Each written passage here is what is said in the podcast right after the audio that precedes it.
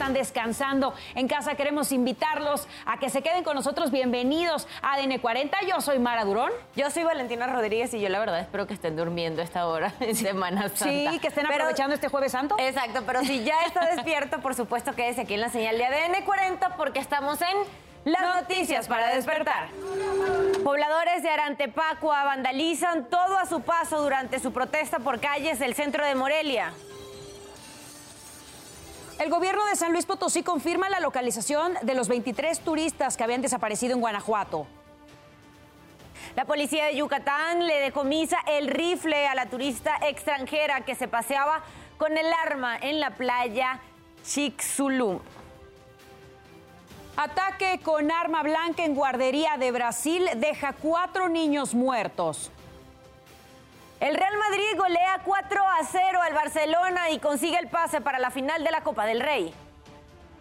No se pierda más adelante la buena noticia del día. Le mostraremos a un grupo de artistas que pintan murales en las casas de las colonias más alejadas de Cancún con la intención de transmitir tranquilidad y armonía entre los habitantes. ¿Y qué pasó durante la madrugada de este jueves? Nos los cuentas tú, Oscar Mendoza. Adelante, muy buenos días.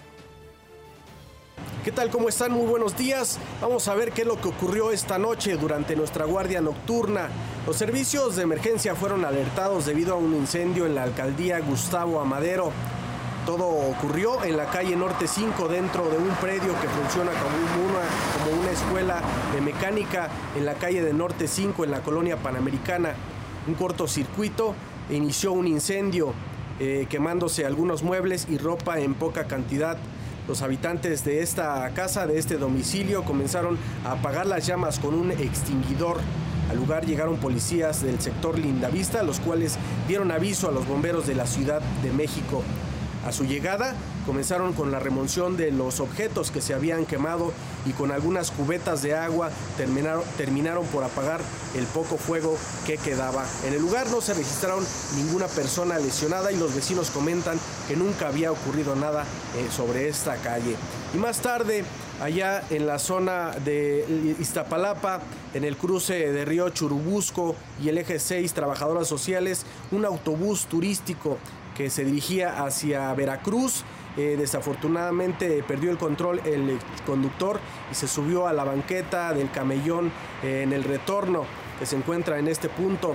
El camión estuvo a punto de volcar, los eh, pasajeros pues se asustaron bastante, descendieron de esta unidad, fueron atendidos por paramédicos de la alcaldía y de protección civil debido a la crisis nerviosa.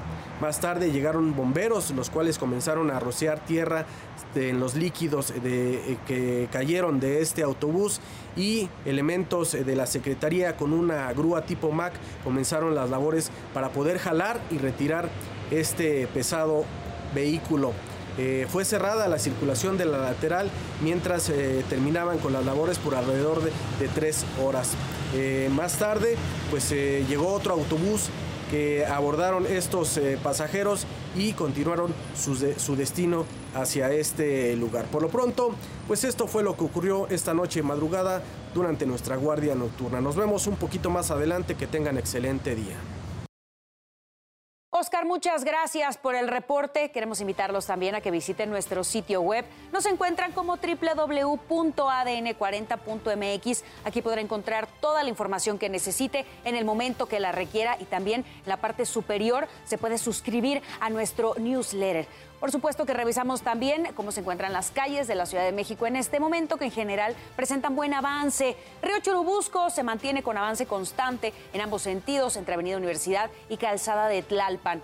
Tómelo en cuenta. También revisamos el pronóstico del tiempo para este jueves, que van a continuar las altas temperaturas. Sin embargo, ya hay algunas zonas donde podría registrarse descenso de temperaturas, algunas lluvias, vientos. Tenemos por una parte el Frente Frío número 47 con características de estacionario sobre el noreste de nuestro país. Hay que recordar que este sistema eh, frontal viene impulsado por una masa de aire frío, por lo que toda la zona norte de nuestro país, incluso a la zona centro podría llegar este descenso de temperaturas, podrían representarse algunas lluvias, no se descarta la probabilidad de vientos. Tenemos un canal de baja presión también al interior de nuestro país que podría estar propiciando estas lluvias para el sureste. Les recuerdo, en general se estarán presentando altas temperaturas, pero ya por la tarde tenga en cuenta que podrían presentarse algunas lluvias dispersas. Les recuerdo también que en ADN 40 evolucionamos y queremos estar más cerca de usted.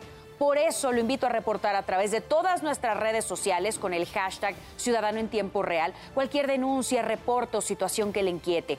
A través de redes sociales denunciaron los autos abandonados y animales muertos que se encuentran a un costado de la escuela primaria Benito Juárez en la colonia Musquis, en el municipio de Catepec, Estado de México. Ahí son algunas de las imágenes de las pésimas condiciones en las que se encuentra la calle, que por supuesto esto genera un foco de infección, podría eh, pues ser bastante peligroso para, para todos los habitantes de la zona. Vemos la cantidad de basura y pues ni qué decir del olor también en esa zona. Mi compañera Sara Uribe estará a las 12 del día leyendo todo lo que nos manden con el hashtag Ciudadano en Tiempo Real. Ponga mucha atención a estas imágenes que les presentamos. Nos vamos en tiempo real hasta la ciudad de Monterrey. Le presentamos cómo luce en este momento, cómo se ve eh, Monterrey en, en, tiempo real. Nos vamos, le mostramos también imágenes de cómo luce Times Square en Nueva York. Ahí le presentamos precisamente estas imágenes completamente en vivo. Ahora sí le presentamos, ahí se ve Monterrey completamente en vivo.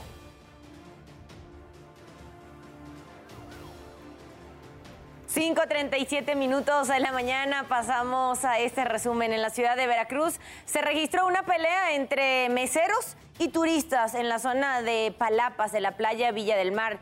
Supuestamente ambos grupos llegaron a los golpes porque los turistas de la Ciudad de México se negaron a pagar una cuenta. Al llegar al lugar, los policías calmaron los ánimos.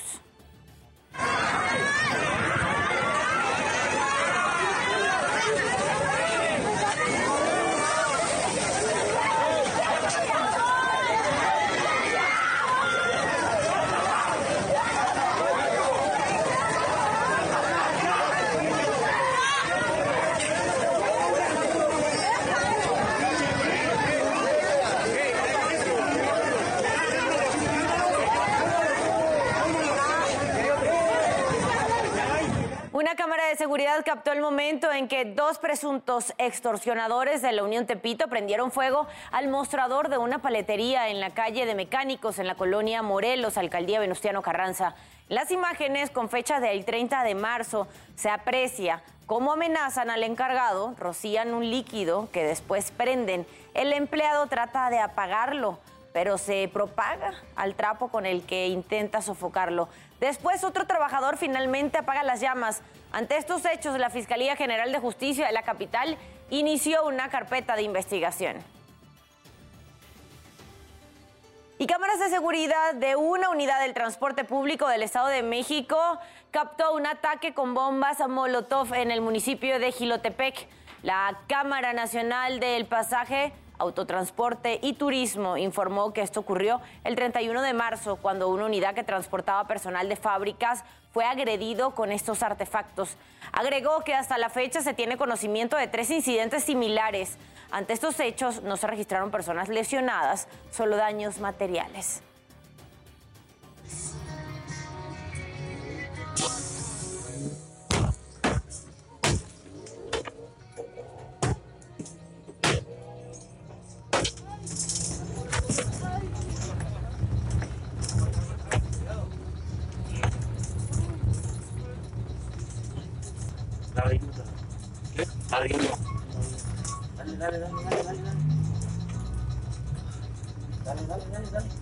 Albañiles que levantaban una barda localizaron una granada de fragmentación en Ecatepec, Estado de México. Esto ocurrió en calles de la colonia Jardines de Cerro Gordo cuando los trabajadores se percataron del artefacto y lo arrojaron hacia una casa donde quedó atorado entre los cables de luz. Pensaron que era de juguete y cuando la bajaron se dieron cuenta que era real. Equipo especial antibombas acordonó el área y aseguraron el explosivo. 5 de la mañana con 40 minutos. Pasando a temas de urbe, para evitar otra tragedia, las empresas que operan globos aerostáticos fueron revisadas en Teotihuacán, Estado de México. La inspección estuvo a cargo de la Agencia Federal de Aviación Civil, la FGR y funcionarios estatales y municipales. Revisaron que la documentación esté en regla y que cuenten con los permisos necesarios. Aunque el operativo debió ocurrir antes, operadores turísticos y pilotos señalan que esto servirá para no dejar que baje el turismo. La seguridad debe de ser primordial en este tipo de, operaciones. Las aeronaves están totalmente certificadas, siempre antes de despegar se hacen chequeos. A mí como piloto me hace sentir a gusto que vengan y verifiquen para que sea una actividad segura y la gente eh, venga a pasear, venga a disfrutar, pero de manera segura. La Secretaría de Seguridad Ciudadana de la Ciudad de México desplegó a más de 10.635 policías en el inicio del periodo de vacaciones de Semana Santa. Entre ellos, los agentes de la Subsecretaría de Control de Tránsito, quienes tienen presencia en zonas de mayor afluencia turística, mientras que parte de los dispositivos de vialidad y seguridad se encuentran en la vieja y nueva viga de la alcaldía Cuauhtémoc y a un costado de la central de Abasto. Una conductora quedó detenida después de huir de un accidente, lo que provocó que volcara en una glorieta de la colonia Villa de Cortés en la Ciudad de México. La mujer que huía de un choque que provocó cuando perdió el control de la unidad, fue necesario también que se apoyara el, llegaran los bomberos para enderezar la camioneta que terminó en un corralón. La conductora sufrió lesiones menores. Un juez decretó prisión preventiva oficiosa contra Jaime Leopoldo, ex profesor de la Universidad Autónoma Metropolitana. Esta persona es acusada de abuso sexual en contra de tres menores de edad.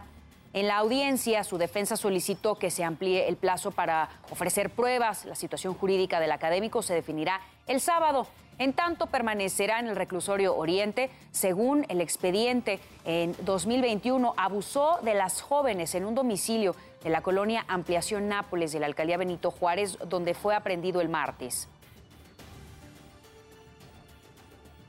5.43 minutos de la mañana. ¿A qué equipo le vas? ¿A las Chivas? No, eh, Internacional, Europa. Ah, no, de esas cosas no sé. bueno, les comento que el Real Madrid se llevó la Copa del Rey aquí en las breves deportivas. y Lo ampliaremos. ¿No hay? Allá no. Vamos a ver. Arrancamos con la información deportiva para despertar. Con gol de Luis Quiñones, Tigres venció a Motagua en Honduras un gol por cero y se acerca a las semifinales de la Liga de Campeones de la CONCACAF. Los Ángeles Fútbol Club venció por un contundente marcador de 0 a 3 al Vancouver Whitecaps y llegará con mucha tranquilidad al juego de vuelta de los cuartos de final de la Liga de Campeones de la CONCACAF. Santiago Jiménez se hizo presente en el marcador para el Feyenoord y alcanzó los 17 goles en Europa. Sin embargo, no le alcanzó a su equipo y terminó por caer dos goles a uno ante el Ajax. Orbelín Pineda anotó el único tanto del partido y le da el triunfo al AEK Atenas sobre el Bolos, partido correspondiente a los playoffs de la Superliga de Grecia. Con triplete de Karim Benzema, el Real Madrid goleó 4 por 0 al Barcelona y los merengues se clasifican a la final de la Copa del Rey. Con información deportiva de Mauricio Ramírez, ADN 40. Berlín, uno de los trazados callejeros más exigentes y emocionantes de la Fórmula E. Será el protagonista de los rounds 7 y 8 del hasta ahora espectacular calendario de la campaña número 9. La bandera cuadros va a ser para Mitch segundo lugar Nick Cassidy, tercero Samber. Lo intentaron hasta la última curva, pero ya no le salió nada y el equipo de Jaguar feliz. Mítico e histórico escenario en el aeropuerto de Tempelhof será testigo de una batalla más por la conquista del territorio más electrificado del deporte motor. No te lo puedes perder. La primera parte del serial está por terminar y tienes que vivirlo a través de las plataformas digitales de Azteca Deportes. 5 de la mañana con 45 minutos pasamos a temas internacionales. Un hombre armado con un hacha se metió a una guardería, Rincón del Buen Pastor de la ciudad de Blumenau, en Brasil. Dejó al menos cuatro menores muertos y otros cuatro lesionados. El sospechoso es un hombre de 25 años quien se entregó a la policía. El presidente de Brasil, Luis Ignacio Lula da Silva, calificó el ataque de una monstruosidad y agregó que no hay dolor mayor que el de una familia que pierde a sus hijos o a sus nietos. Ya se está investigando la causa. Residentes de Bumenau, Brasil, se reunieron en una vigilia para conmemorar a los cuatro niños que murieron en este ataque con hacha en una escuela. Familiares y amigos de las víctimas dejaron flores y encendieron veladoras. El agresor de 25 años está bajo custodia de las autoridades. Por otra parte, se espera que la defensa del expresidente Donald Trump solicite varias peticiones a la Corte para su próxima audiencia y de hecho tienen hasta el 8 de agosto para hacerlo. Se espera que pida cambiar de locación, aunque esta no sería atendida por la Corte, sino por una sala de apelación, lo que puede hacer que el proceso se retrase. En tanto, el expresidente Mike Pence no apelará la orden de un juez que lo obliga a testificar en la investigación del Departamento de Justicia sobre los intentos de Donald Trump de anular los resultados de las elecciones del 2020. Y el juez que llevará el caso de Trump es un colombiano. Se llama Juan Manuel Merchan y es considerado un hombre justo pero estricto en el Estado. Ha estado a cargo de otros casos relacionados con el magnate. Merchan fue quien sentenció a Allen Weisselberg, ex jefe de contabilidad de la organización Trump. También supervisó el caso de Steve Bannon, ex asesor del magnate, ambos casos por fraude fiscal. La secretaria de prensa de la Casa Blanca, Karine Jean-Pierre, condenó cualquier ataque a quienes están en el sistema de justicia. Esto a pregunta expresa hecha por un reportero sobre el caso Donald Trump. Y es que, si bien la funcionaria negó referirse directamente al magnate desde su inicio, sí habló en general eh, sobre el respeto de los jueces. Y usted ya está bien informado y con todos los datos que necesita saber antes de salir de casa. Por favor, manténgase conectado en todas nuestras plataformas porque ADN 40 siempre conmigo.